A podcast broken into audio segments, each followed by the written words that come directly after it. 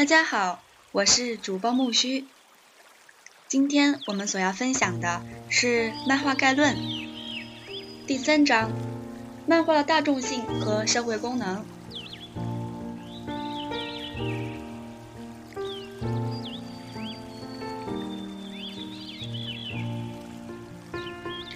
漫画属于大众文化。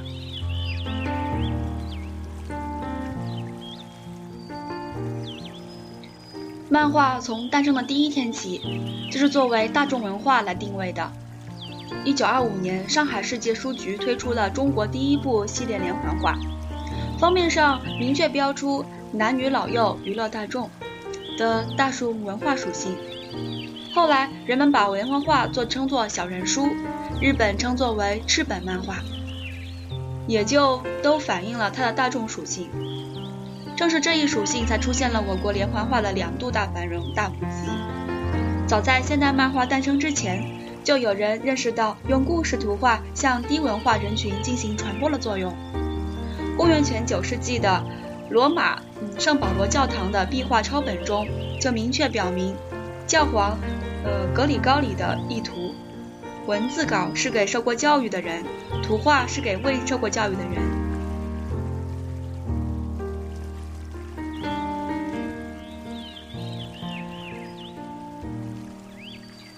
画是以最广泛的大众为对象，在大众中汲取营养，靠大众接受和赏识以求得生存和发展。漫画的分流和演化也是由于大众中各种人群的不同需求而产生的。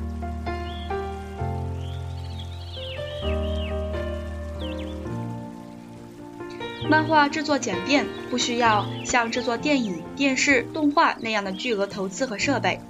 它的基本制作工具是一张纸、一支笔、一把尺子，或者再加上其他辅助的东西。一个有才华的作者不受资金和物质条件的局限，可以从容施展才华，脱颖而出。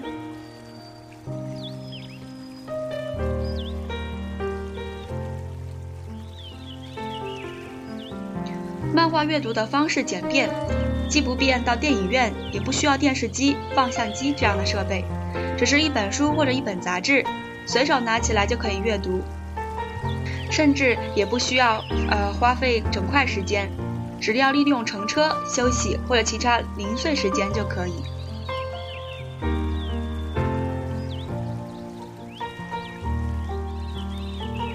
漫画的作者和读者之间保持着紧密的相互融通的平等关系。今日的作者有的就是从昨日的读者中产生的。漫画读者的年龄起限很低，从而使那些具有漫画创作潜质的嗯少年在阅读中获得启迪、开发的机会，走上漫画之路。这样的事例已经屡见不鲜了。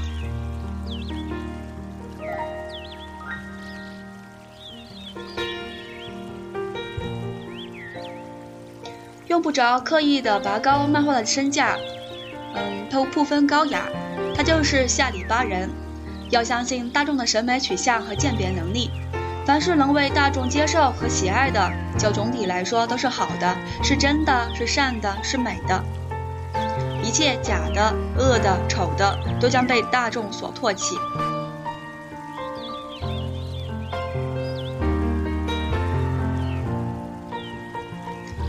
大众的文化，一个不可忽视的因素是保持与普通大众购买力相适应的低定价。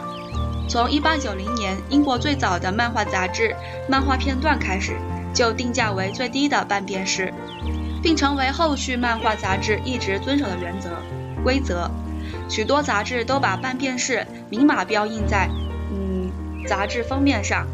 低定价也影响到其他国家。上海早期一份漫画杂志名叫做《半角漫画》，只售五分钱。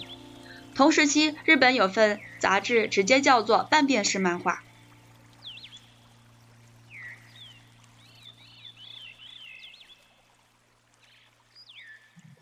漫画要保持与广大群众的密切关系，必须与时代的脚步伐紧密连接，不断的推陈出新，才能在众多文化娱乐形式中立于不败之地。连环画兴衰告诉我们，任何一种文化形式，不论曾经出现过什么样的辉煌，受到过什么样的宠爱，如果不能与时俱进，不能满足广大群众不断提高和变化着的需求，就会被时代所淘汰。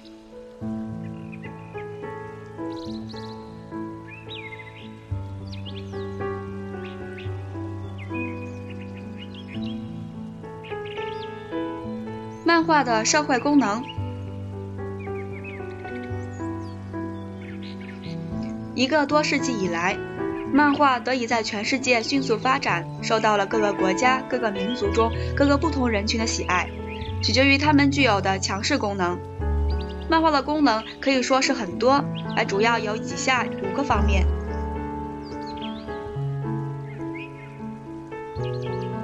第一，漫画的娱乐功能。英语中的 comic 本来就是滑稽逗笑的意思，漫画一出现就已经标明了它的娱乐功能。人们看看漫画，莞尔一笑，可以在紧张中得到缓解，在郁闷中得到宽慰，在休闲娱乐中得到助兴加油。就是那些嗯极具战斗力的讽刺漫画，也充满了幽默嬉笑。这就是许多著名漫画拥有全世界范围的数以亿计的读者，而且盛久不衰的奥秘。日本人让漫画融入生活的方方面面，漫画读物与文字读物曾一度三分天下而居其一。美国人把看报纸漫画当作不可或缺的生活佐料，足见漫画的影响力之大。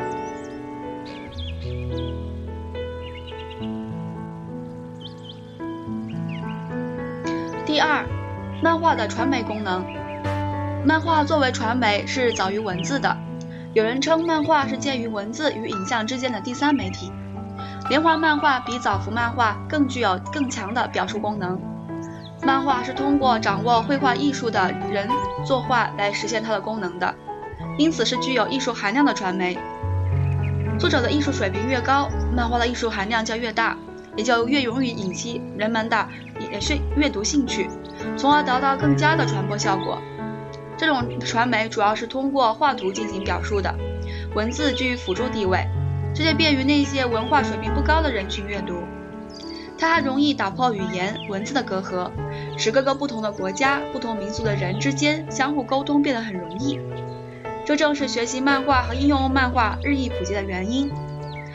一九九六年，在日本进行的亚洲漫画高峰大会上，第一次会议的口号便是“漫画”。人类的共通语言。当人们探索怎样与可能存在于茫茫宇宙的外星人联络时，发现迄今最可能沟通的语言之一就是漫画。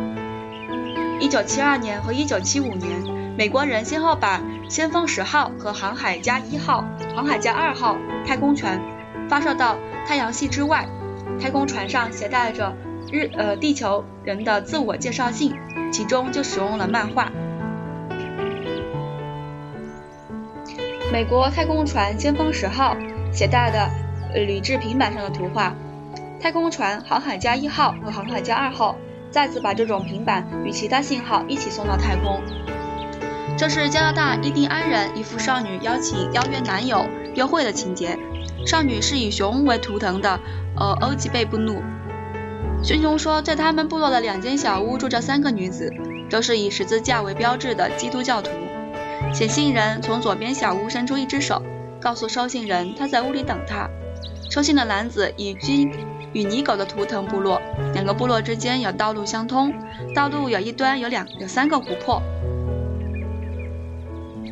这是北美印第安人，呃车岩部落的一位父亲写给儿子的家书，书中出图中鳖代表着他们部落的图腾，穿遮衣的大人是父亲，无遮拦的是儿子。信中说，父亲曾把儿子送出家门，每次托人带去五十三元，让儿子查收。左边父亲口中吐出线条，表示在说话，两端两线两端终端变回来是让儿子回来。印第安人的图画信，人类古代使用文字以前，用图画作为传媒。现代美洲印第安人的一些没有文字的部落，仍然在使用这种传媒体。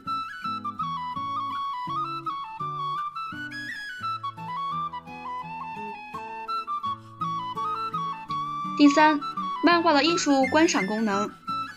漫画本身是一种艺术创作，其中的人物景都尽可能的要求完美，给读者以审美享受。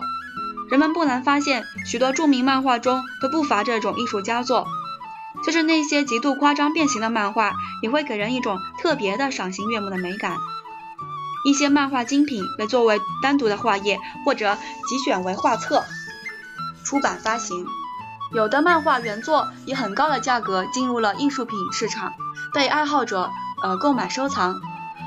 漫画中的人物也往往具有很高的观赏价值，成为许多人心目中的偶像和崇拜的漫画明星。世界上多位著名的漫画明星被用作各种商标，他们的产产权价值都以上亿美元数计。连环漫画中需要大量画格来表述情节和过程，必须快速多产，因此不可能在每一格上都花费很多精力，只能在其中一部分主要的或关键的画面上下功夫，展示出艺术家的创作水平。也就是说，一幅漫画作品中需要具有漫画。需要艺术观赏价值的佳作，并不要求每一幅画都是艺术品。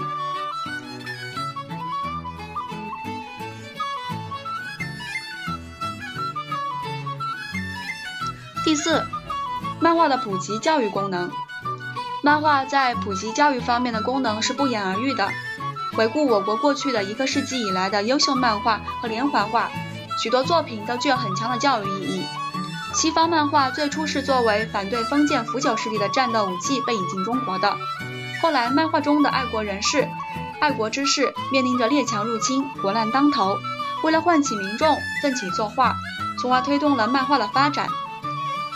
在第二次世界大战之中，美国诞生了许多漫画英雄明星，这些人们心中的明星活跃在敌前敌后，出奇制胜，给反法西斯战线的人们以鼓励。日本军国主义也利用漫画灌输侵略教育，《黑流浪汉》就是一例。我国出版的有关道德规范、民主法治、交通安全等方面的漫画，也是都是富于教育意义的。但是，漫画的教育功能都不能用于教科书和正规的教育读物。一篇好的漫画以及独具的娱乐性、传媒性和艺术观赏性，都在不不言中与读者进行着心灵的沟通，滋润着人们的心田，陶冶着人们的情操。我们不要不要求，也不可能让每一篇漫画作品都具有教育意义。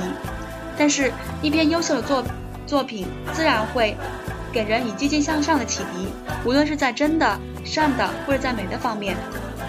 漫画通过寓教于乐、寓教于美，并借助其广泛的大众传媒功能，起到教育作用的。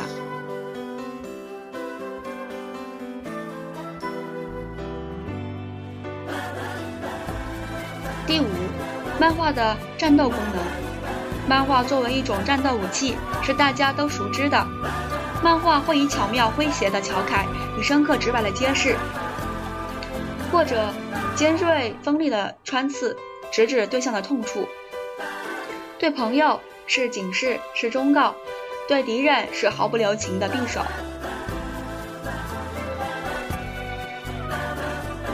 漫画的功能是多样的。而一件漫画作品不大可能同时具有多种功能，但所有的漫画都应该是趣味丛生、令人赏心悦目的。